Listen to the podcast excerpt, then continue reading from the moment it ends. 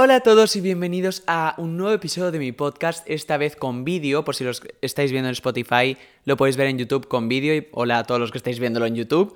Esto es muy raro, primero porque llevo muchísimos meses sin publicar un episodio, lo siento muchísimo. Segundo, porque es la primera vez que me veis grabar un episodio de podcast. Normalmente estoy en este mismo sitio, tumbado o sentado de alguna forma, no sé, a veces en pijama, a veces... Lo que me gusta mucho del podcast es que puedo estar como sea, ¿sabes? Porque normalmente solo la voz, no es un vídeo, entonces puedo estar en pijama, eh, con el pelo que se ve como sea, ¿sabes? No me importa porque no me ve nadie. Pues ahora he decidido hacerlo con vídeo, porque además siento que es también para muchas personas, personas como más entretenido, tipo verlo en YouTube o verme, no sé, mucha gente me lo ha pedido, así que aquí está. Así que si lo estáis viendo en Spotify, Apple Music o donde sea que lo estéis viendo, lo podéis ver en YouTube con vídeo. Y sí, lo tenía que decir. Antes que nada, ¿cómo estáis? O sea, llevamos demasiado, demasiado tiempo sin hablar, sin tener esta conversación más íntima. Ya sabéis que mi podcast es como súper personal. Hablo sobre cosas que no hablo en ninguna otra plataforma, ni YouTube, ni Instagram, ni todas esas plataformas. Ya sabéis que me encanta este rato de grabar un episodio, cuento todo sobre mi vida. Y si ya habéis escuchado los episodios pasados, sabéis que, pues, tenía muchísima ansiedad porque iba a... Bueno, todos esos meses finales, que por eso no he grabado episodios del podcast, era porque me iba a Berlín, porque acababa el cole, porque tenía muchísimas, muchísimas cosas que hacer. De hecho, tengo un episodio que se llama Estrés, que mucha gente la ha visto en YouTube. Y por eso, a ver, esa ha sido yo creo que la razón por la que no he grabado ningún episodio del podcast, porque no tenía nada de tiempo libre. Pero cuando digo nada es nada. A ver, si me levanto a la una de la mañana como ahora, ahora, ¿qué hora es? Ah, son las 11 y 41. Yo he dicho, aunque sea, tengo que grabar. Iker, ya me veis con... Ah, bueno, claro, no, porque vosotros nunca me habéis visto con el micrófono. Normalmente no tenía este micrófono que es más pequeño que en fin, es súper pequeño. Eh, normalmente tenía otro que está ahí, solo que no funciona. Me he gastado todo el dinero para que no funcione después de cinco meses, así que gracias. El punto, que ya me voy siempre del punto. Hoy voy a hablar sobre un montón de cosas, pero un montón de cosas es literalmente todo lo que me ha pasado en estos últimos meses que no he grabado un episodio del podcast, pues todo eso. El viaje a Berlín, lo que he aprendido del viaje a Berlín, eh, bueno, es que son tantas anécdotas, cosas graciosas, tantas historias que os tengo que contar que yo creo que este episodio va a ser larguísimo, pero bueno, sentaros, poneros cómodos, eh, escucharlo mientras estéis haciendo los deberes, mientras estéis...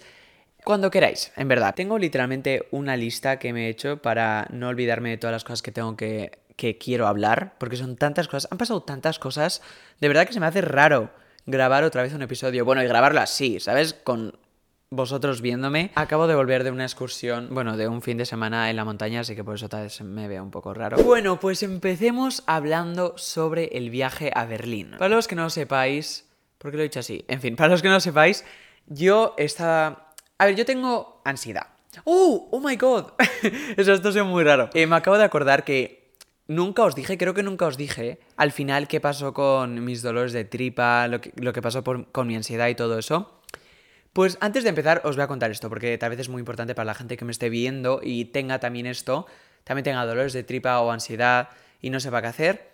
Yo fui, eh, yo fui a un psiquiatra y me dijo que, bueno, obviamente tenía ansiedad, que la tenía que tratar, que tenía que volver a ir al psicólogo. Y le dije, ya, pues que ya, había, ya he ido con muchísimo tiempo a un psicólogo, bueno, con una psicóloga, y él me dijo, ya, pero tienes que seguir porque es bueno para ti. Yo como, no, por favor, no tengo tiempo para eso. A ver, seguramente es bueno para ti. Yo siento que ir a terapia, o sea, tener un psicólogo ayuda a muchísima, muchísima, muchísima gente y me ayuda un montón a mí. Pero la ansiedad que yo tengo que afecta a mi tripa y a los dolores de tripa y todo eso, eso, aunque sé que lo causa la mente, sé que no lo voy a poder, o tal vez sí, pero no, yo quiero una acción rápida, ¿sabes? Porque me está pasando ahora y todos los viajes que tengo que hacer y todo eso lo, estoy, lo tengo que hacer ahora. Entonces no puedo, vale, Iker, no pienses en eso o respira hondo. Eso no funciona conmigo ahora mismo. Entonces yo quería una opción un poco más rápida, ¿sabes? O sea, que funcionase en el momento.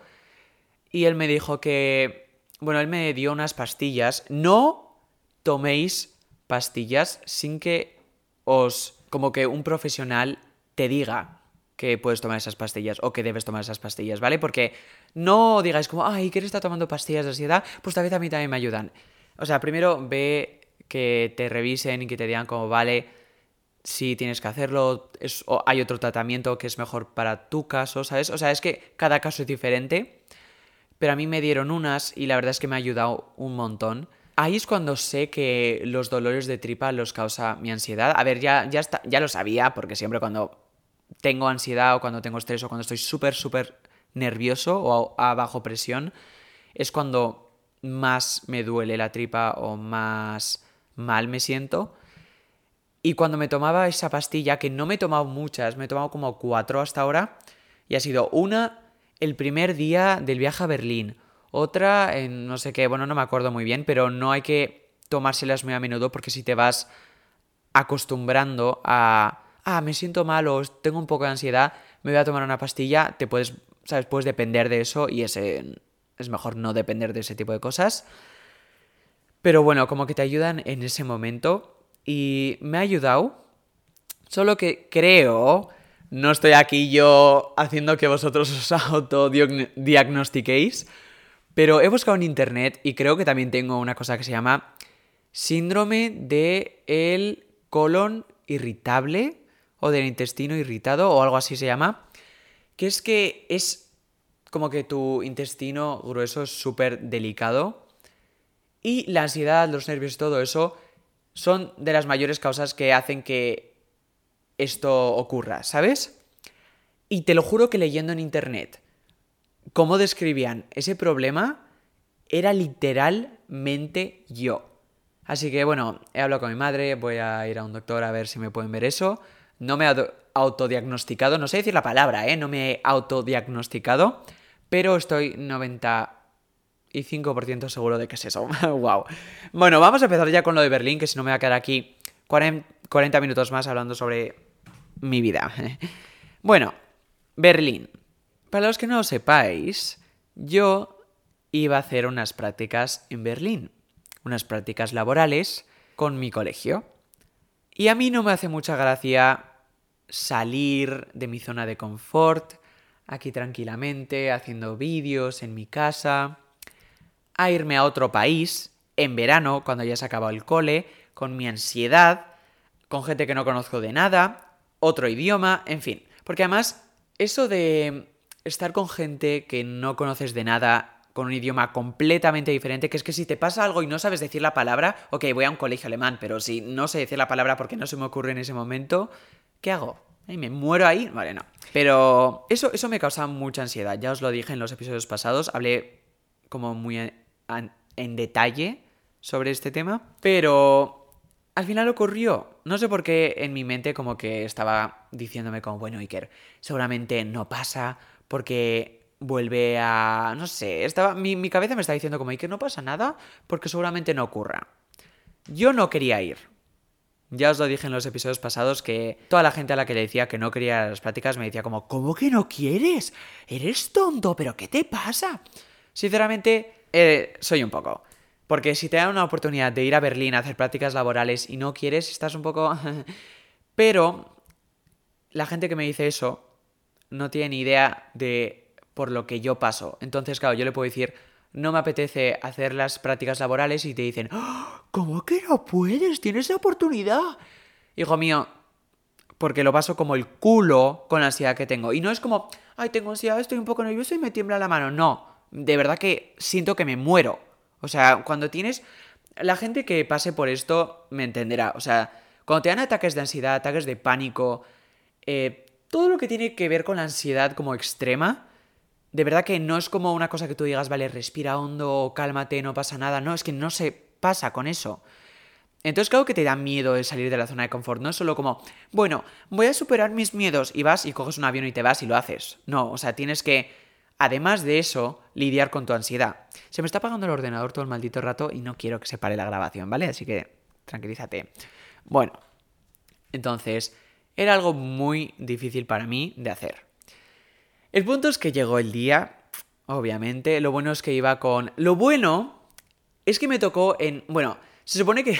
es que me estoy liando. Se supone que tú O sea, el cole te daba como un montón de opciones. Te daba como, ¿qué quieres hacer? Las prácticas laborales de arquitectura, ingeniería, eh, en una guardería, no sé qué. Y tú podías escoger tres. Porque tú no podías escoger en dónde querías hacer las prácticas.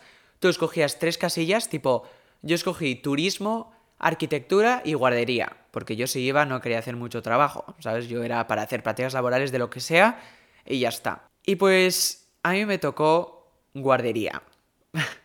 me tocó es que me hace mucha gracia porque yo y los niños como que... Mm, espero que la empresa con la que fui, que no voy a decir el nombre porque no sé si me pueden denunciar con eso. Bueno, no sé, nada. Solamente no va a pasar nada, si, o sea, no pasaría nada si lo dijese, pero aunque sea no lo voy a decir. El punto es que... Primero me tocó en una guardería que era bilingüe, o sea, que era como inglés y alemán. Y a mí me encanta el inglés, ya sabéis, me encanta el inglés, hablo inglés todo el rato, veo todo en inglés, todas esas cosas tengo una obsesión con el inglés. Y yo dije como, bien, me ha tocado una guardería en la que voy a poder hablar inglés. Pues no, les mandé mi currículum porque les tenías que mandar como un currículum que tenías que hacer.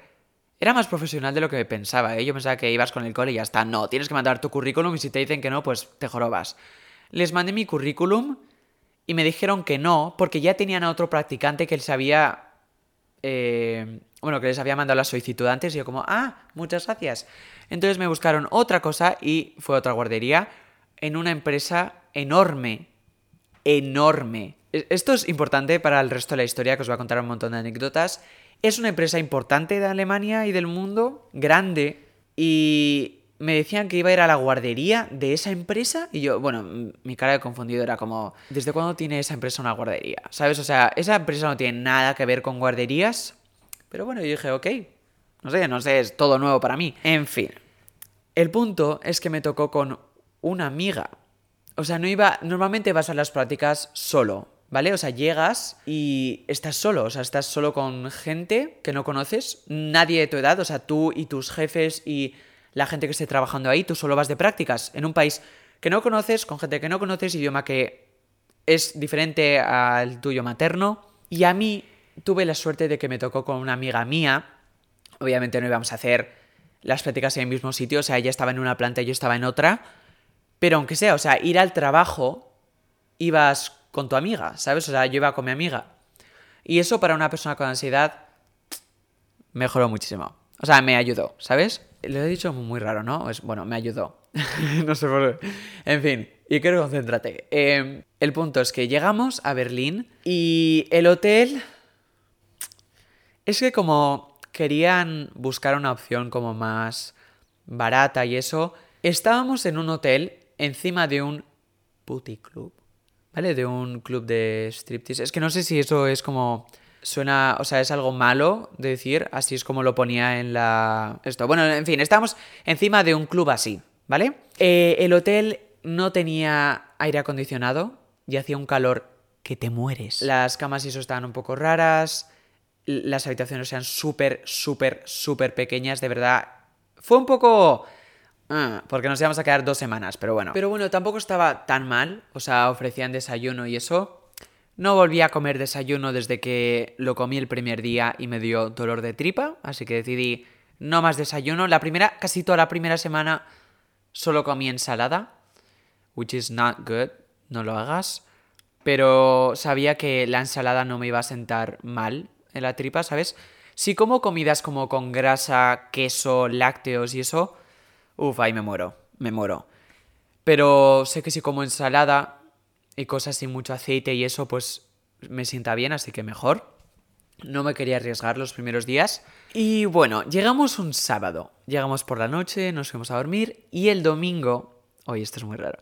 El domingo em, era como el día en el que tú tenías que tú ya sabías dónde estaba el trabajo, o sea, te daban la localización, ya habías hablado con los jefes, les tenías que mandar emails y todas esas cosas. Y el punto es que el domingo tenías que como que tú mismo ir a la ruta, o sea, escoger la ruta de tu trabajo y más o menos medir el tiempo que tardabas en llegar al trabajo para no llegar tarde el primer día. O sea, como un trabajo de verdad, básicamente, por Berlín. Dios, me he cogido más el metro de Berlín que cualquier otro transporte público en mi vida. Literalmente, creo que lo cogí más de 50 y algo veces 100%. Más de 50 veces 100%. El punto. Eh, vamos, medimos el tiempo, todo genial. Mi amiga y yo estamos como súper felices. Lo habíamos medido. Eran 45 minutos hasta el trabajo desde el hotel. Bueno. Y ahora viene la anécdota que se la cuento a todo el mundo porque, Dios mío, lo que me pasó. A una persona con ansiedad, ¿vale? Lo estoy repitiendo a todo el mundo, no me quiero hacer, o sea, todo el rato, no me quiero hacer aquí la víctima, pero que de verdad, o sea, que no es como que me pasa algo y solo tiemblo y ya está. Lo paso muy mal. El punto es que, bueno, llega el lunes, eh, me tuve que levantar a las 6 y 25, porque lo medimos el tiempo, nos teníamos que levantar a las 6 y 25 y salíamos a las 7 y 10 del hotel, porque teníamos que estar a las 8 en la guardería, ¿vale? Bueno, llegamos 7 y 40 creo, y decimos, o sea, ya, llegamos a las 7 y 40, solo que no entramos a la guardería, era como un, era, la guardería estaba en una azotea, literalmente, en una azotea. Entonces salimos de la parada del metro y, oye, párate de apagarte el ordenador. Bueno, salimos de la parada del metro y decidimos sentarnos. Decimos, bueno, nos quedan 20 minutos, no vamos a entrar ya a la guardería, ¿sabes? Para trabajar 20 minutos más, que ya trabajamos 6 horas, desde las 8 hasta las 2 y media de la tarde. 6 horas y media, ¿no? Espero que no esté haciendo un cálculo mal, porque no voy a verme como un idiota. No, seis horas y media. Nos decidimos sentar en un banco que hay por ahí. Y yo digo, bueno, voy a revisar rápido el mail para ver si nos falta algo, ¿no? ¿Sabes? No voy a entrar a la guardería y que nos, mm, nos falte algo, nos lo pidan y no tengamos algo. Entonces, bueno, voy leyendo el mail cuidadosamente, teníamos todo y después abajo pone que antes de ir a la guardería, es que como lo ponía todo en alemán y el alemán puede llegar a ser súper difícil para la gente que sepa alemán, ya lo sabéis, hay palabras que tú dices, what the actual fuck. Y bueno, en puntos que ponía que antes de ir a la guardería tenemos que ir a otro edificio, hacernos como un carnet de admisión, como un carnet de identificación, porque, como os he dicho antes, es una empresa grande, internacional, importante, y pues al parecer tiene muchísima muchísima seguridad. Entonces, bueno, lo bueno es que estaba cerca el edificio al que había que ir, entonces fuimos corriendo. Eh, fuimos corriendo porque nos quedan 20 minutos y teníamos que hacer todo eso y encima llegar puntuales a la guardería, o sea, oh my fucking god. Pero bueno, llegamos al edificio ese y ahí es cuando me di cuenta que la cagué. Porque los que estaban en la recepción dijeron como, wir brauchen eure Ausweis, que es como el DNI, necesitamos tu DNI. Y bueno, mi amiga veo cómo saca su DNI, o sea, su... Para los que bueno, todos sabéis lo que es un DNI, ¿no? El documento de internacional de... O sea, ¿qué? No sé, a ver, el documento de identificación nacional, nacional de identificación. Bueno, algo así. El punto es que teníamos que enseñar nuestro DNI físico y yo no me había traído el DNI en físico. Soy idiota. Pero tenía una foto en mi móvil, o sea, tengo una foto en favoritos en mi móvil por si acaso alguna vez, no sé, me pasa algo y no me lo traigo. Por cierto, desde ese día no hay ni una vez que salga de casa sin tener mi DNI, pero bueno, para toda la gente que me quiera robar. vale, para, Iker, el punto. Eh, eso, les digo a, los de la recepción que, ay, me lo había olvidado en el hotel, pero que lo tenía, lo siento, que lo tengo aquí. Me dijeron, bueno, te dejamos pasar, no sé qué. me dejaron pasar, teníamos que subir con el ascensor porque era un edificio alto, alto, o sea, tenemos que ir a una planta. Bueno, creo que fue a la primera planta, no sé por qué digo. El punto es que llegamos a una puerta en la que literalmente estamos mi amiga y yo y estamos como, ¿qué concha estamos haciendo aquí en medio de oficinas cuando queremos ir a una guardería a hacer prácticas, ¿sabes? ¿Te imaginas a dos españoles ahí en una fucking empresa alemana? Y bueno, vemos que, bueno, teníamos que ir a una puerta, ¿vale? Nos dijeron esta puerta en la habitación 120 creo que era. Vamos y la 120 es como una puerta que tiene una lucecita verde y una lucecita roja, ¿vale? Y pone, solo puedes pasar cuando tiene, o sea, cuando está la lucecita verde. Y bueno, estaba la lucecita roja, y decimos, bueno, pues a ver cuando se pone verde. Tres minutos eh, después se pone verde, entramos y esto lo quiero contar bien porque fueron las personas más desagradables y bordes del mundo. O sea, de verdad. Bueno, entramos mi amiga y yo. Y lo primero que me dice, porque eran como. Es que no sé cómo describir esto, vale, miradlo. Para los que estéis en YouTube viéndolo. Pues yo te digo, miradlo en YouTube porque así lo puedo describir un poco mejor con mis manos, porque no sé describir las cosas, porque soy un poco. en fin. Era como una. Entrabas por aquí y era una mesa con un cristal, como si fuese aquí a ver un tiroteo, eh, y un montón de oficinas, ¿vale? Entramos, o sea, te imaginas a mí, o sea, a mi amiga y yo aquí entrando por la puerta y vemos todas las oficinas y decimos, oh my god, que aquí con un montón de gente. Lo primero que me dice, bueno, nos dice una señora, ni hola ni nada, ¿eh? Ni hola ni nada. ¿Quiénes sois vosotros? Imagínate en alemán, porque el alemán suena como súper fuerte. Dice como, Wer seid ihr? Así como, ¿quiénes sois vosotros? Y nosotros como, eh, nos miramos ahí y decimos como, eh, somos los practicantes. Todo esto en alemán. Y tampoco nuestro alemán es como increíble. Todavía no tenemos ni el C2 ni esto. Que son niveles de idioma, por si no sabéis. Me estoy liando un montón. El punto es que decimos, somos practicantes.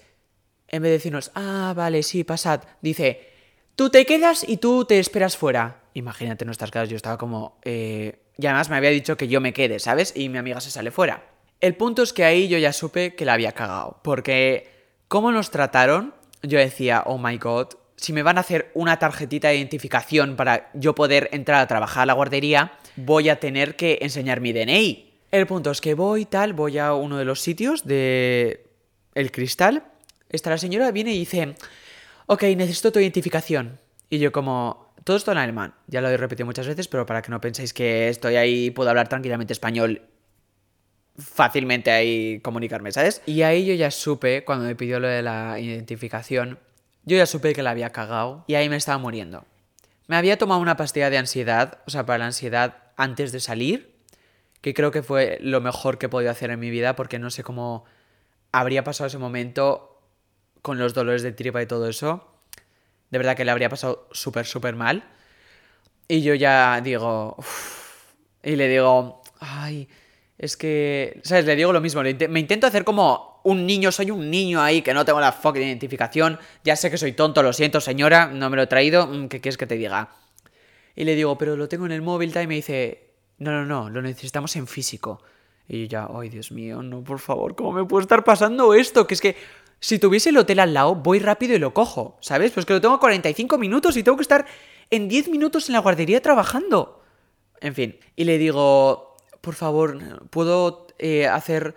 O sea, puedo... esto cuenta, o sea, es mi DNI, es una foto de mi DNI. Y le enseño que no está editada porque en el iPhone le puedes enseñar la información y pone que está sacado con la cámara.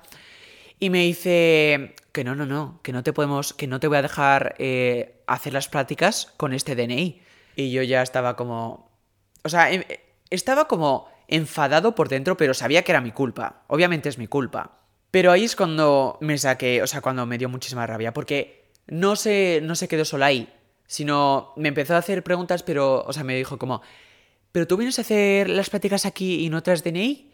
Así como burlándose un poquillo de mí, ¿sabes? Para meterme ahí y yo, o sea, yo lo estaba viendo y yo decía, ¿en serio me está pasando esto? O sea, ¿qué concha? Y cuando ya perdí, o sea, ahora os voy a contar lo que pasó. La señora se gira y habla con una señora que estaba un poquito más atrás, en una de mesas un poco más allá, y le dice, ¿tú qué piensas? O sea, dijo algo así, ¿vale? En alemán. Dijo, ¿tú qué piensas? ¿Tú le dejarías pasar? Y la señora de ahí, su amiguita, su compañera de trabajo, que además la que me estaba atendiendo era como más joven, tenía el pelo, no sé, teñido de rojo, que yo decía, no sé por qué siento que... O sea, eso me dio como mucha calma al entrar. Yo dije, bueno, va a ser maja. No sé por qué. No sé por qué. Las apariencias engañan, al parecer. Espero que no escuchéis ese pitido. Es una máquina de ahí. Pero bueno. El punto es que su amiguita, su compañera de trabajo, dijo... No, no, no. O sea, yo no le dejo pasar. Que se, eh, que se salga fuera. Dijo literalmente que se salga fuera. Eh, creo que ahí me entró una mezcla de rabia, ansiedad, de qué voy a hacer. O sea, literalmente no puedo hacer nada. O sea, si falto el primer día, me van a, no van a querer que haga las prácticas, ¿sabes? Porque dicen, encima falta el primer día. Entonces ahí me dio una rabia. Pero nunca en mi vida me había pasado, te lo juro, nunca en mi vida me había pasado. Porque yo normalmente soy una persona un poco vergonzosa que le cuesta dar el paso o hablar con gente desconocida. Al ver que se estaban burlando de mí, literalmente mi cara, que no era como que me vieron cara de pequeñito o lo que sea, de como, ay, mira qué gracioso que no trae su DNI, me trataron como el culo, pero como el culo, me entró una rabia y una mezcla de emociones que yo dije en mi cabeza, no, o sea, de verdad que no me van a tratar así. Esto lo cuento así, siempre a todas las personas que se, que se lo he contado. Me salió un alemán perfecto. Me salió, o sea, creo que no he hecho frases en alemán tan bien, o sea, tan correctas gramáticamente y todo eso sin fallos en mi vida. No sé si porque mi cabeza de repente empezó a funcionar a mil o lo que sea, pero bueno. Le dije, mira, tengo las prácticas ahora. Tengo las prácticas, o sea, empiezan literalmente en 10 minutos. Mi hotel está a 45 minutos. Este es el DNI. Esto es un DNI que te acabo de enseñar que la foto no está editada. Eh, te traería el DNI en físico. Lo tengo el DNI en físico, pero me lo he olvidado. Pero se lo dije, le dije más cosas. Se lo dije como súper. Como puesto, ¿sabes? Como rabia, o sea, que me estás, te estás burlando de mí, que tengo las prácticas ahora, que no puedo faltar el primer día. Eh, y le dije, eh, déjame pasar hoy, o sea, déjame con el DNI en el móvil, ¿sabes? Déjame pasar hoy y mañana te traigo el DNI en físico. Después de decirle eso como más serio, pero serio de ponerme así y decirle como, las frases en alemán, bien. La señora se queda así, hace como, mira a su... O sea, es que lo recuerdo perfectamente. Mira a su compañera, me vuelve a mirar y dice, bueno, pero como súper seria, como si fuese la persona que más odio en el mundo, yo. Eh, me mira y dice, bueno, te voy a hacer, mientras escribía en el ordenador, te voy a hacer el pase hoy, pero mañana tienes que volver y, eh, y volverte a hacer el pase de las dos semanas. Porque el que te voy a hacer hoy es solo para hoy.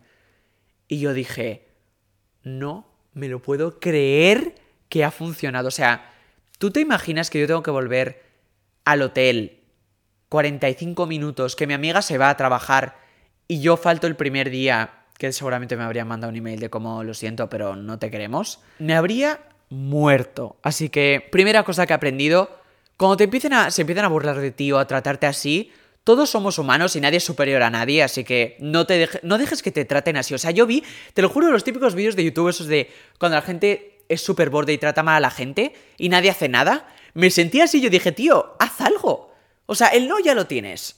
El no ya lo tienes porque no te iban a dejar, no me iban a dejar hacer las prácticas. O sea, yo me iba a tener que volver al hotel, así que el no ya lo tenía. Era o no hacer nada y volverme, o por lo menos intentar y decirlo. Y ahí me vino todos los sentimientos y lo dije. Y se quedó flipando, o sea, dijo, pero se le vio en la cara, o sea, dijo, seguramente no le habría pasado esto en mucho tiempo, porque, o de una persona de mi edad. Porque tal vez me vio, o sea, me vio caras de 10 años, no sé. Y se quedó así como flipando y dijo, mira a su compañera, como si lo hubiese yo insultado, no, hija mía, es tu maldito trabajo, ¿sabes? Bueno, el punto es que al final me dejaron. Al día siguiente fui con la identificación en físico. No estaba la señora, ojalá hubiese estado la señora para que se lo hubiese mostrado sin la cara. Al día siguiente que fui, estaba un señor que también había estado el primer día, solo que no había estado conmigo, había estado con mi amiga, que pasó después. Y eh, bueno, de hecho me hicieron una foto, ojalá no, os la enseñaría, pero salgo súper. O sea, salgo con la cara de rabia, o sea, así, así. Tipo, o sea, me habías arruinado el fucking día, hija mía. Qué ganas de fastidiar a la gente, de verdad. O sea, sé que es mi culpa de no haber traído el DNI en físico, pero no me tienes que tratar así. O sea, me dices como, lo siento muchísimo, de verdad. O intentas buscar alguna fucking solución. Pero no vas a tu amiga y le preguntas, ¿tú qué harías? Tipo, como si fuese esto un juego de... O sea, un show de comedia, no sé. Te lo juro que me quedé flipando. Y bueno, el punto es que después de esa experiencia tenía mucho miedo de ir a la guardería porque yo decía, ostras, como toda la gente sea así de borde y de mala persona, o sea, de verdad que me quedé con un sentimiento de vaya mierda de gente. ¡Ay! O sea, me han tratado como el culo. Y tenía un poco de miedo de ir a la guardería, pero la gente de la guardería fue majísima, fue un amor. Pude estar con... Los niños también fueron súper monos. Obviamente me tocaron niños de 1 un, a 3 años, creo. Era más o menos 1 a 3 años. Eh, pero me gustó la experiencia. O sea, súper agotador. No voy a tener hijos, nada. Pero súper... Bueno, no es broma, en fin. Súper, súper, súper agotador. Seis horas y media con niños. Todo el rato me dolía la espalda. Pero yo todo el rato ofreciéndome ayudar y todo eso para que o sea, tuviesen como un buen presentimiento de que era trabajador y eso. Ah, espera, os iba a contar lo que hizo, ¿no? El o sea, el segundo día que fui con mi documento en físico, el señor eh, no me dirigió la palabra, no me dijo ni hola ni nada. Solo, supongo que toda la gente en esa oficina era una mierda persona, pero bueno. Le enseñé mi identificación, lo hizo, me la dio y, eh, y le dije como, ¿eso es todo? Le dije como, das vas, que eso significa, ¿eso es todo? Y me dijo, sí, eso es todo. Y yo, bueno, la única palabra que me dijo. La única palabra que me dijo. En fin, siempre me va a quedar con esa experiencia, esa mala primera experiencia, pero bueno, todo lo demás estuvo bien. Así que que le den, que les den a esas personas, no las voy a volver a ver en mi vida y gracias a Dios que no. Y bueno, antes de seguir, eh, mi opinión en general de Berlín es, creo que o iba con las expectativas un poco altas o de verdad no es, no vale la pena. Es que, a ver, lo siento para la gente que quiera ir a Berlín o haya ido y le haya gustado, que no sé si le ha gustado a mucha gente, porque yo con la gente que, con la que iba no a mucha gente le ha gustado, le ha parecido increíble. Es una ciudad como cualquier otra, solo que tiene dos monumentos o tres monumentos. Yo creo que valdría la pena ir a Berlín para un día. Tipo, vas a un día, visitas, te coges el tour o algo así por la ciudad, te enseñan la puerta de Brandenburgo, el muro de Berlín y algunos otros sitios, tipo, yo creo que el muro de Berlín y la puerta de Brandenburgo son las cosas más importantes, pero cuando no sé, lo típico de cuando lo ves en fotos y es hermoso y después lo ves en la vida real y dices, eh, me lo esperaba muchísimo mejor. Claro, no va a ser hermoso como lo ves en las fotos, obviamente son editadas, son perfeccionadas, no sé si se dice así, lo siento. Pero obviamente no va a ser como en las fotos, solo que era mucho peor. o sea, olía mal, había gente borracha por las calles, botellas tiradas, olía a pis por las calles. Es que la zona también en la que estábamos en el hotel no era muy agradable, que digamos. Después había zonas en las que era, tipo, en la zona de la Puerta de Brandenburgo, que es un sitio muy turístico, pues estaba todo más limpio y era bonito. Solo que después en otros sitios, también te digo, el agua costaba 3,5 euros, que no sé cuántos pesos son eso. Lo voy a buscar rápido, a ver, mientras os voy contando. Pero de verdad que no vale tanto la pena. Yo creo, por mí no vale tanto la pena ir a Berlín. A ver, vamos a preguntarle a Google. ¿Cuántos son 3,5 euros en pesos? A ver qué dice. Son 450 pesos argentinos. ¿Y de pesos mexicanos? Bueno, supongo que sea más o menos igual, lo siento. Si no lo podéis buscar en casa, pero es que no quiero aburriros. En fin. Y después, supongo que lo habréis visto en mis historias de Instagram, si me seguís en Instagram. Oye, me quiero poner un poco más cómodo. Normalmente estoy más cómodo. Es que como ahora estoy mirando la cámara, pues me quiero ver y tengo aquí mi Coca-Cola para estar un poco hidratado. Hidrátense, gente. Me estoy viendo Coca-Cola. Ah, bueno, cero cafeína, que ya son las 12. El punto, que Iker se distrae todo el maldito rato. Fui al concierto de Billie Eilish. Billie Eilish. Eh, porque lo he dicho así, me quiero morir ahora mismo. Vale. Billie Eilish. Siempre me ha gustado Billie Eilish. Sus canciones, su estilo, su personalidad. Todo de Billie Eilish me gusta mucho. Pero no sé por qué todo mi TikTok, desde que empezó su tour de Happier Than Ever, eh, si escucháis a Billie Eilish, sabéis de lo que hablo. Desde que empezó su tour mundial y esto, me salían un montón de clips tipo Billie llorando en no sé qué, Billie cantando esta canción y yo, oh my god, o sea, está súper guay. Y nunca en mi vida pensé que iba a ir a un concierto de Billie Eilish, ojalá, o sea, siempre pensaba como, obviamente querría ir. Eh, un día, creo que era un martes, estaba con mis amigos y pues uno con los que estaba dijo eh, Billie Eilish va a estar en Berlín y va a tocar el jueves, que era en dos días. Y yo, o sea, yo me dije como, ¿what? ¿What the fuck? O sea, yo estaba como, ¿en serio? Y lo primero que hice es entrar súper rápido a internet y ver si había entradas. Quedaban como 53 entradas. Y yo dije, tenemos que ir. O sea, bueno, yo tengo que ir, pero obviamente no quería ir solo. Le pregunté a todo mi grupo si quería ir alguien conmigo. Nadie quiso. A mí se me ofrecen ir a un concierto me importa un culo a que, o sea, quien toque, yo quiero ir a un concierto, a mí me gustan los conciertos. Y después del de Billy, uff, me gustan mucho más. El punto es que no quería ir solo y las entradas costaban 56 euros. 56 euros, tampoco es tanto para un concierto de Billie Eilish, ¿sabes? El punto es que nadie quiso ir conmigo, tal, entonces bueno, yo dije, bueno, voy a buscar a alguien cuando llegue al hotel, porque ahí estaba con un grupo de amigos, pero cuando llegue al hotel estaba, o sea, estoy con toda la gente de mi curso, ¿sabes? Entonces, bueno, cuando llego al hotel encuentro a mi amiga, que se llama Marta, que ella, o sea, le pregunté, ella me dijo, sí, obviamente me gustaría, solo que ahí las entradas habían subido a 106 euros.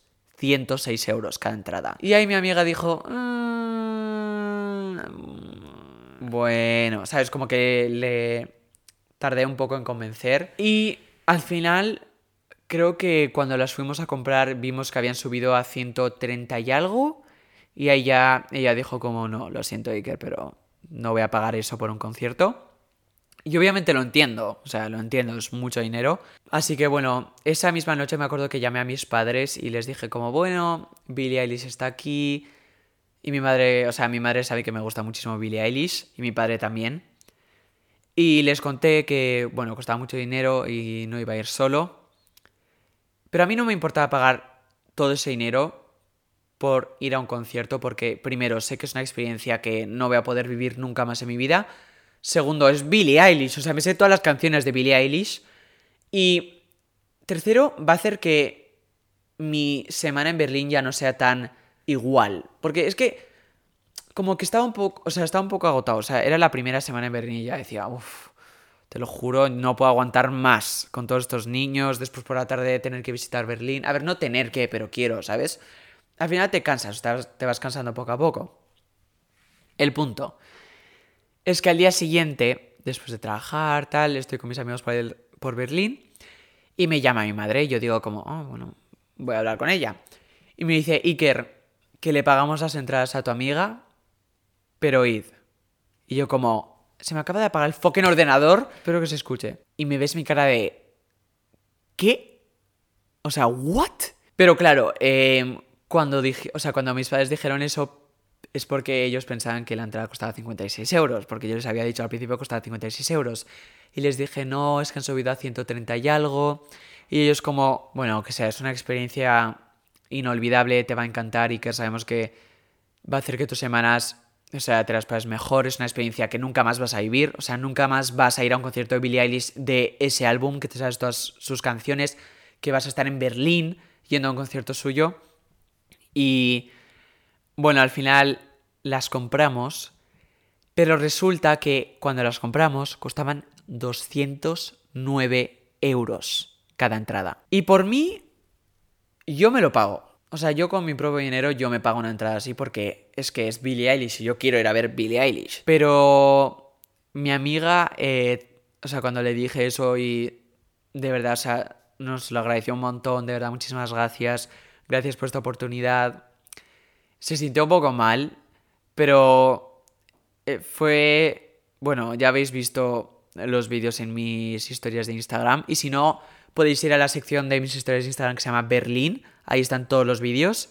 Eh, fue de las mejores noches de mi vida, 100%. 100%, o sea, creo que hace muchísimo, muchísimo, muchísimo tiempo que no me lo paso tan bien como esa noche. O sea, hacía muchísimo tiempo que no me lo pasaba tan bien como esa noche. Gritando, cantando, saltando, las vibras que había ahí súper bonitas, súper bien me lo pasé. Si alguna vez tenéis la oportunidad de ir a un concierto de Billie Eilish, no os vais a arrepentir. De verdad, o sea, lo hace súper bien. Hace como, de verdad, un espectáculo. Te hace saltar, te hace cantar. Como que la interacción con su audiencia es increíble.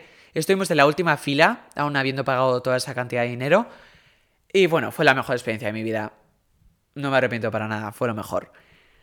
Y ahora que ya os he contado un poco de Berlín, al final del vídeo, del podcast, del audio, no sé cómo se, no sé qué llamarlo ahora, supongo que podcast todavía, os voy a dar, o sea, os voy a hablar sobre todo lo que he aprendido con todas estas experiencias y anécdotas que he vivido. Así que quedaos hasta el final para que veáis lo que he aprendido y cómo todo esto de verdad beneficia a salir de tu zona de confort y todo eso, todo lo iré al final del podcast. Bueno, y ahora vamos a entrar a otra sección del podcast. Llevamos ya como 40 minutos grabando.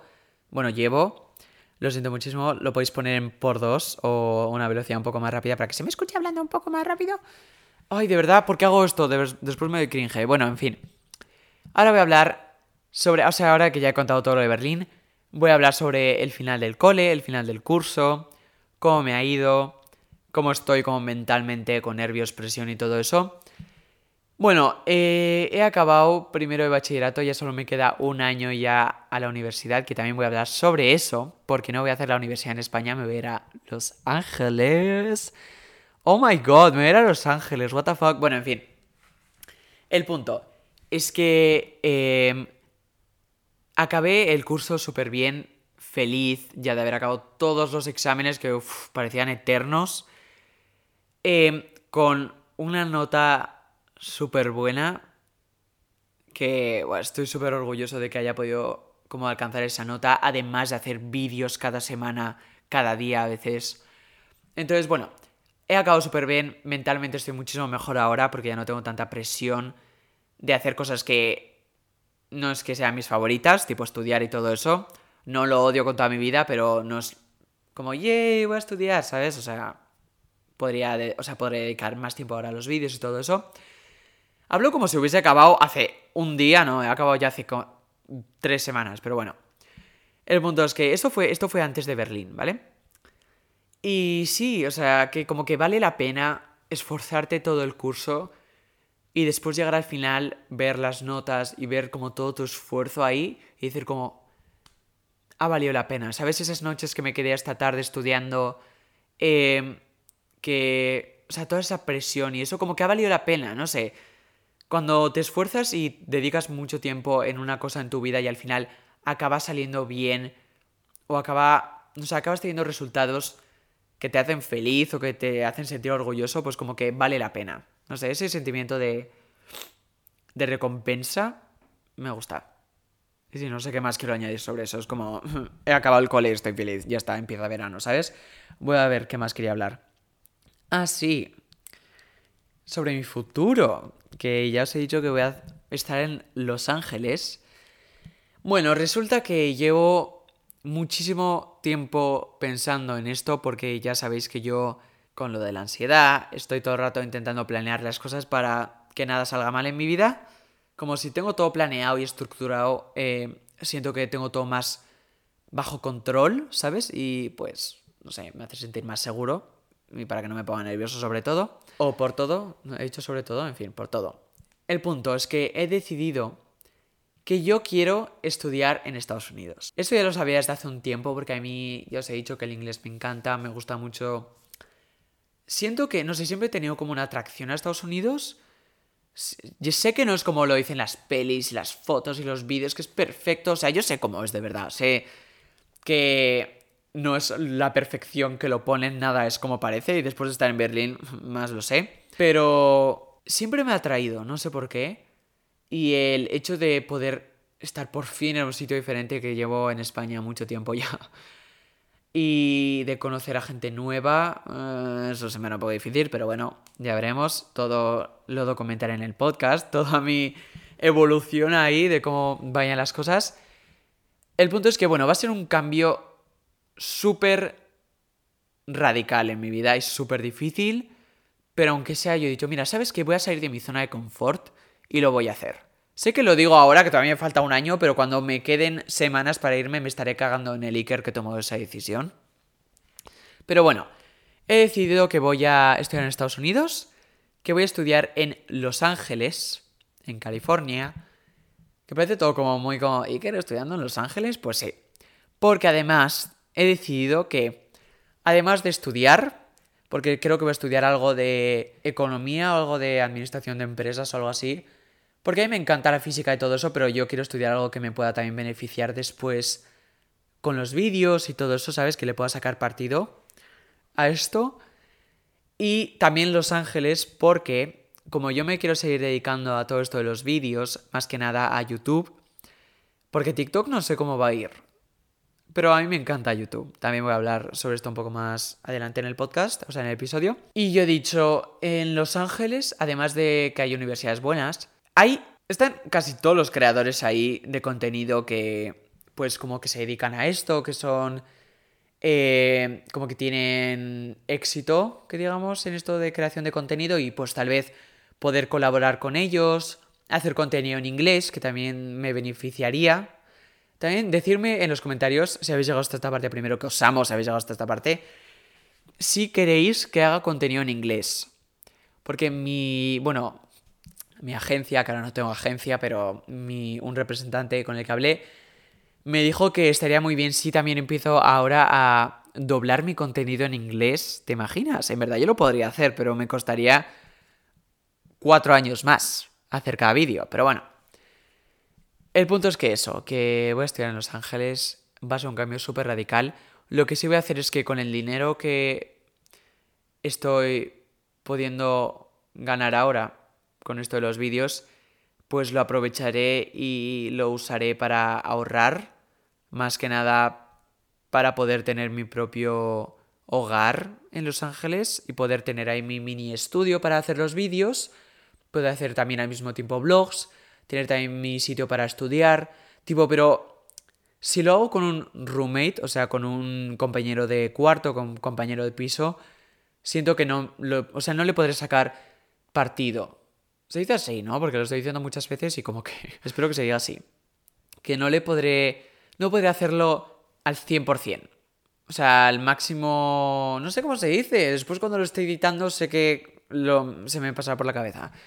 Que no, lo, no le podré sacar todo, todo lo que le puedo sacar a esto de los vídeos, ¿sabes? Porque si estoy con un compañero de piso no querré molestar, querer estar también tiempo con él y todo eso. Yo quiero mi espacio para que me pueda dedicar a lo de los vídeos a full, a lo de la universidad y también que tenga mi propio espacio, ¿sabes? O sea, ya es tiempo de yo independizarme y tener mi propio sitio, que sé que es muy fácil decirlo ahora, pero después será un poco difícil el cambio, pero sí, no sé, aprovechar esta oportunidad se me está acabando eh, la batería del ordenador, así que voy a por un cargador. Ahora vuelvo. Bueno, ahora voy a hablar sobre los vídeos que para ir a... O sea, cuando me fui a Berlín...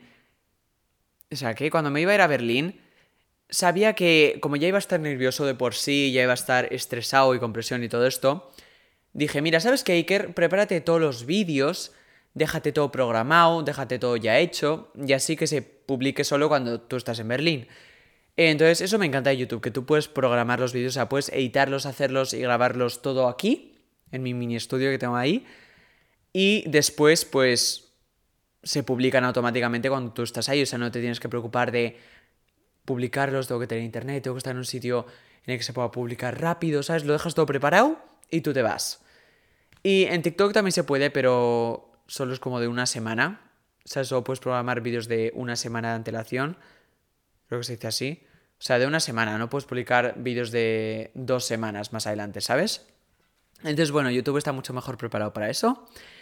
El punto es que sentí, o sea, es la primera vez que me había ido dos semanas de completamente no publicar nada de contenido, nada de vídeos.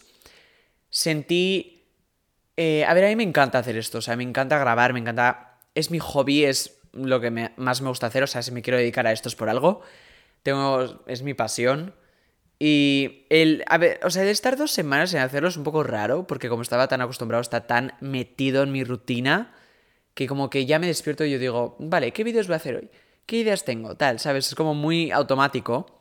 Y cuando estás dos semanas en off, porque tú, o sea, mi madre me dijo como, ay, está bien desconectar, ¿no? Y yo dije, en verdad me sentí igual. Y es que me siento igual porque como me gusta hacer esto y no lo hago por presión ni porque lo tengo que hacer y es como una obligación, sino porque lo hago porque quiero. O sea, ahora es la una de la mañana y yo podría estar durmiendo como todo el mundo, pero yo estoy haciendo esto porque me gusta, ¿sabes? Y se sentía, se sentía muy raro no tener que hacerlo. O sea, no querer hacerlo porque no es, tengo que hacerlo. Pero bueno, me gusta, me gusta haber vuelto. Siento que sí me ha quitado un poco de tal vez estrés porque aunque es, sea algo que yo quiera hacer, o sea, ya está metido en mi rutina y por ejemplo en los vídeos de YouTube, todos los viernes quiero publicar uno y ya sabéis, o sea, los que me sigáis en YouTube ya sabéis que es todos los viernes. Y ahora quiero, ahora que es verano y tengo más tiempo libre, quiero intentar publicar uno un miércoles y uno un viernes, o sea, va a ser muchísimo más trabajo, no sé si va a poder dormir, pero bueno, hay un experimento social, por si me quiero dedicar a esto, pues tendré que hacerlo un poquito más extremo, tal vez un editor o algo así, o tal vez más canales, tipo ahora y que su podcast, que lo quiero crecer un montón. Por eso quiero que los veáis desde ahí.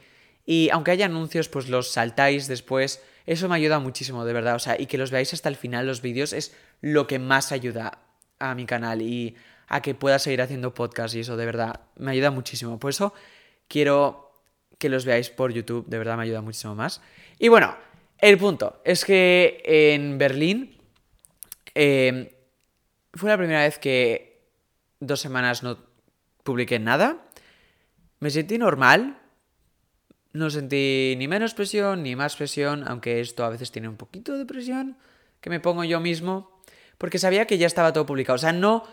Si fuesen dos semanas sin publicar contenido, pero no tenía nada programado, que nada se iba a publicar solo, pues entonces sí estaría estresado. Estaría como, eh, tengo que publicar algo, tengo que ver ideas, tengo que eh, publicar vídeos, ¿sabes? Todo el rato. Pero si ya sé que se van a publicar, porque ya me esforcé, o sea, la semana de antes de irme a Berlín, no dormí. No dormí, o sea, estuve días hasta las 5 o 4 de la mañana editando para poder tener esos vídeos las semanas que vienen, ¿sabes?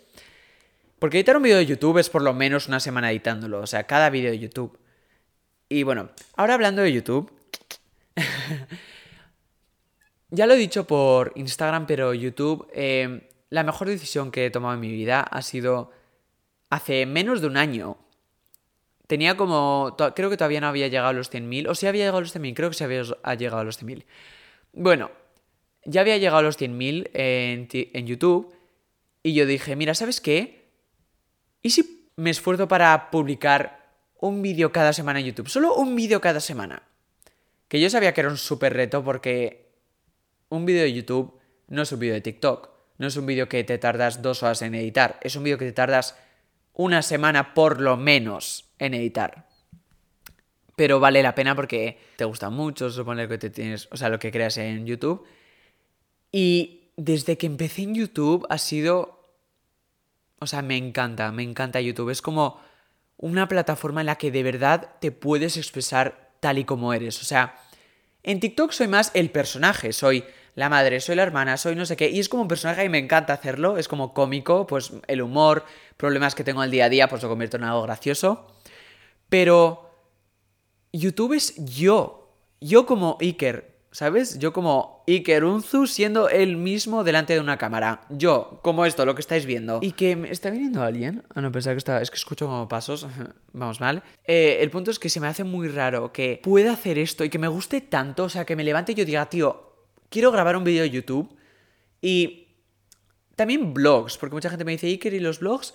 Ahora me voy a ir a Italia en nada me veré a Italia y voy a hacer vlogs de Italia. Voy o sea, van a volver los vlogs, pero es lo que me salga al momento. O que, claro, cuando estoy en medio del colegio, ¿qué quieres que grabe? Un blog de yo en el colegio ahí en la, en la cama, después va al colegio y tal. No, es súper aburrido. Y segundo, no puedo grabar en el colegio, así que, mal, o sea, vamos mal. Hablo a veces súper rápido y se me traba la lengua. Entonces, me metí un poco en lo de los videojuegos, que el apoyo que le, dais a esos vídeos es increíble. O sea, yo siempre, o sea, toda mi vida, desde que veo YouTube, crecí viendo a Flo, a Germán. De hecho, tengo una historia muy graciosa. Yo viví en la misma urbanización que Germán Garmendia. O sea que hola, soy Germán, si no lo conocéis. Pero bueno, en México, en fin. El punto es que una plataforma en la que yo era yo mismo, o sea, podía encender la cámara y ser yo mismo y solo grabar un videojuego y obviamente después editarlo. Pues mucha gente me dice como, Iker, cógete un editor. Y yo digo, es que yo creo que la parte de edición, o sea, cuando tú editas un vídeo, le metes tu personalidad a la forma en la que editas. Porque después ves vídeos de otros youtubers y casi todos están igual editados, no sé, es como que no tienen su toque, ¿sabes? Pero tú cuando ves a creadores como Emma Chamberlain, por ejemplo, sabes que es un vídeo suyo porque está editado de una manera específica y como con su toque de personalidad. Yo siento que la edición es de las cosas más importantes para un vídeo de YouTube y me encanta, también me encanta, es una de mis pasiones. Editar vídeos de YouTube me encanta, o sea, aunque me pase 40 horas editando un vídeo de YouTube, lo amo. Y me gusta porque también o sea, no solo los vlogs, sino también grabar videojuegos y editar esos vídeos y darle como toque de personalidad me encanta. Y me encanta que os encante. O sea, es que veros, a veces como que me emociona un montón leyendo los comentarios de YouTube. Es como, estaba esperando este vídeo un montón, espero los viernes, me haces los viernes muchísimo más feliz. No sé, y a veces nunca me había pasado. Pero ahora cuando voy a los comentarios de mis vídeos de TikTok, es gente que me conoce de YouTube y dice, no sabía que tenías cuenta de TikTok. Y es como, ¿what?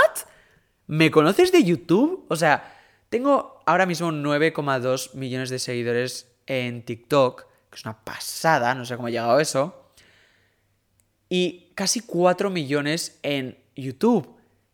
Y hay gente que me conoce de YouTube, o sea, eso es como mind blowing, ¿sabes? Y sí, no sé, es como, de verdad que me hace muy feliz la comunidad que estamos creando en YouTube. Siento que es una comunidad mucho más cerrada y fuerte que la de TikTok, porque TikTok es como, ves un vídeo de una persona, la puedes seguir, pero puede que no veas a esa persona nunca más en tu vida, literalmente. O sea, TikTok es más de como te enganchas al tipo de vídeos, pero no a los creadores, ¿sabes? Y YouTube es que te enganchas a los creadores. O sea, yo sigo a youtubers y veo muchísimo más seguido a los youtubers que sigo que a los TikTokers que sigo. De hecho, casi nunca veo a TikTokers. Sorry, not sorry. Y eso, que YouTube me gusta mucho y ojalá poder dedicarme a YouTube. Me encantaría. Vamos a ver qué más tengo escrito para hablar. Eh... Ah, sí. Bueno, aquí tengo unas... Una anécdota.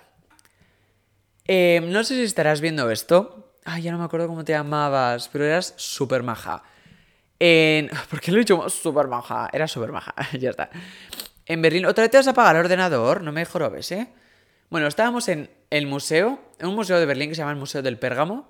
Creo que se llama así, o Museo de Pérgamo. O del Pérgamo. Bueno, no sé. El punto es que saliendo del Museo del Pérgamo, yo es que paseando por Berlín, hace mucho que no tenía esta libertad, no me sentía tan seguro y no sé, ah, no sé cómo decirlo. Es que a veces voy por la calle, aquí por el centro, por donde vivo, y si no te pide, o sea, a veces como que ves la gente, o sea, yo, yo tengo ojos para todo con esto, o sea, desde que me conoce la gente, tengo, veo todo. Cuando una persona está haciendo como que está hablando por teléfono, sé que está sacando una foto, o sea, es que lo sé, es que se ve. O sea, se ve porque después hace así y ves cómo ha quedado y después vuelves. Es que oh, se ve tanto, pero bueno. El punto es que cuando no te piden una foto, o sea, no te dicen como, hola, tal, me puedo sacar una foto. A mí me encanta sacar, o sea, sacarme fotos con vosotros. Pero a veces vuelvo a casa y voy a mi Instagram y, o sea, veo gente que me ha mandado fotos de yo en el Starbucks, de yo en el, en el paseo, yo, no sé, yo en algunos sitios. Y es como, ¿por qué no vienes y me pides una foto y así podemos hablar un rato? no solo me sacas una foto, porque eso ya es muy incómodo, porque entonces yo voy por la calle, o sea, en fin, yo voy por la calle y tengo como, no miedo, pero es como incómodo porque sabes que te están haciendo fotos, o sea, te pueden estar haciendo fotos en algún momento y es como, oh, vas un poco más nervioso, yo voy súper nervioso, estoy sudando todo el rato. Em, pero en Berlín era una libertad de que no me conoce nadie. Y siento que eso sea muy guay y raro en... No, no de guay porque no quiero que me conozca nadie Iker porque está haciendo esto, no, sí. Pero que sí, era un sentimiento muy diferente. Porque a mí me encanta conoceros a vosotros y me encanta ir por la calle y que me pare... O sea, me paréis y podemos hacernos una foto y hablar y eso. Pero no puedo, no puedo parar de estar nervioso o de tener ansiedad por eso, ¿sabes? O sea, no es que yo diga... Eh, como que me gusta y por eso no voy a tener ansiedad. No, o sea, me gusta, pero aunque sea estoy nervioso y eso, ¿sabes? No puedo controlar que sude y eso por los nervios. Cosas que no se puede controlar. Cosas de la vida. Em, pero cuando estaba en Berlín tenía... O sea, sabía que no me conocía nadie. Era súper raro y era ir por la calle viéndote como te da la gana, porque es que no te conoce nadie, nadie, de verdad. Hasta que salí del Museo del Pérgamo. Cuando salí del Museo del Pérgamo vi a... O sea, estamos... Me acuerdo que estaba con mis amigos y estábamos viendo a unas chicas que estaban cantando ópera. Y solo pasamos la calle y veo, ay no, esto es, ay, qué vergüenza. Esto, es, esto me da mucha vergüenza. Bueno, eh, pasamos de la calle y veo a una chica que me dice, Iker, Iker, y como con los brazos abiertos, ¿sabes? Yendo hacia mí. Y yo en mi cabeza, oh my god, oh my god, oh my god, oh my god, es una amiga mía, pero no me acuerdo su nombre, no me acuerdo quién es, y mientras... Ay, esto es muy... lo quiero contar bien porque es que es demasiado, demasiado gracioso. O sea, yo en mi cabeza estaba pensando, oh my god, es una amiga mía, seguramente de México, que no me acuerdo su nombre, no me acuerdo quién es, y yo, bueno, Iker, actúa como que estás sorprendido y ve a ella con los brazos abiertos como si no lo hubieses visto en muchos años, ¿sabes? Pero yo como actúa como si estuvieses sorprendido, como si no lo hubieses visto hace muchísimos años y fuese una amiga tuya muy cercana, porque si ha actuado así ella, es que es una amiga muy cercana. Y me ves a mí yendo hacia ella como... Como súper sorprendido, como... ¿Sabes? O sea, ¡ay no, qué vergüenza! ¡Qué vergüenza que me muero! Y después, cuando estoy a punto de... Estamos a punto de darnos el abrazo, escucho que ella dice, soy tu fan. Y yo, ay, me quería morir. Me quería morir, o sea, ¡ay no! ¡Qué vergüenza! qué vergüenza, qué vergüenza. me da demasiada vergüenza porque imagínate que tú conoces a alguien que sigues en las redes sociales y veas como ¡Ah! y dices el nombre de esa persona y esa persona va hacia ti así como ¡Ah! ¿sabes? Como bitch tranquilo, o sea, no sé, ay, qué vergüenza. Después cuando estuve hablando con ella yo le dije, pensaba que habías que eras una amiga mía o sea, porque claro, yo había ido hacia allá como, ¡Oh! como si no hubiese visto en años y ella estaría como flipando, como, siempre vas así a saludar a tus seguidores, como, what the fuck.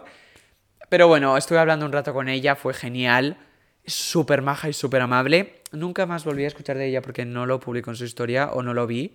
Pero, y eso, que fue la primera vez que me reconoció alguien en Berlín.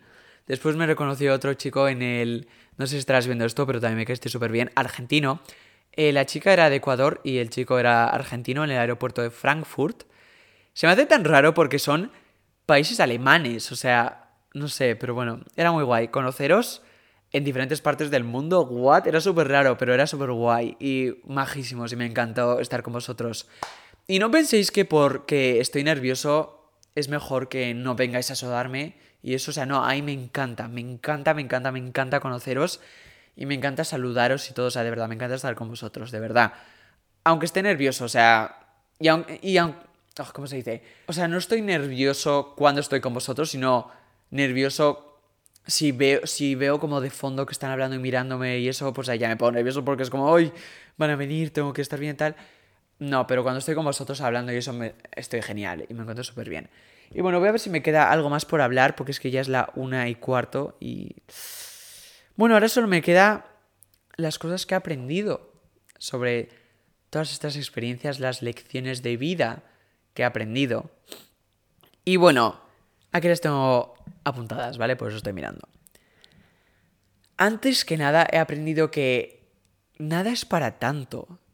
Es que todo parece, aquí lo tengo escrito, todo parece muy duro y difícil en el momento, pero dentro de unos años no es para nada. O sea, Tú cuando estás pasando por eso parece que es todo de vida o muerte, que es todo súper difícil, que va a impactar a tu vida, que si haces algo mal va a ser horrible. Y después cuando lo pasas es como, no ha sido para tanto, o sea, ¿por qué estaba tan preocupado por esto? Y... ¿Te puedes callar? La notificación de mi fucking ordenador. Bueno, el punto es que me preocupo por cosas de mi futuro que no sé ni si van a salir bien ni si van a salir mal. Y es una. Es un estrés adicional e innecesario porque después pasas por eso y dices. De verdad que no era para tanto. O sea, ¿para qué estaba tan estresado y nervioso? Y dentro de unos años. Dentro de tres años, de dos años o de un año. Miraré este momento y diré, ¿en serio estaba nervioso por esto? Y tengo que aprender a. Y a vosotros también, o sea, si os pasa esto, de verdad. Voy a ser como vuestra madre ahora mismo. En fin. Pero de verdad, o sea, tenemos que dejar de ponernos tan nerviosos y preocuparnos tanto por cosas que todavía ni sabemos si van a salir mal o si van a salir bien. Es que mi cabeza, como está, quiere prevenir que pasen cosas malas, se imagina los peores escenarios que pueden pasar para que si pasan, que sepa cómo reaccionar, qué hacer, que no sea tan malo porque ya sabía que iba a pasar. Pero en verdad eso te mata. O sea, tener esos pensamientos antes de pasar por eso, o saber cómo va a ser la experiencia, eso te mata, porque te agota, ¿sabes? O sea, en general. Y después no es para tanto, dices, ¿en serio estaba tan nervioso y estresado por esto? O sea, no vale la pena estresarte por algo que ni sabes que va, si va a salir bien o si va a salir mal. No pongas el problema por donde todavía no está. No te crees problemas que todavía no existen. Esa es la lección que aprendido sobre eso. También he aprendido que salir de la zona de confort ayuda mucho a superar los miedos y seguir adelante.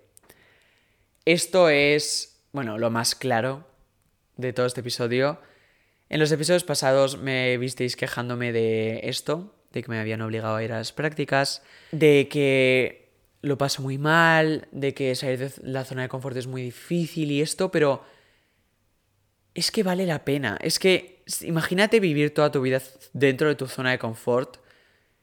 Toda tu vida es igual. Sé que estás cómodo. O sea, yo estoy cómodo aquí grabando vídeos y eso, pero siempre salir de tu zona de confort te ayuda a superar tus miedos. O sea, no lo he contado, pero yo me bueno, es la primera vez que tomo el transporte público. Esto para la gente que no tenga ansiedad va a sonar muy tonto, pero para la gente que tenga ansiedad social y esto, coger un transporte público puede ser muy duro y muy difícil.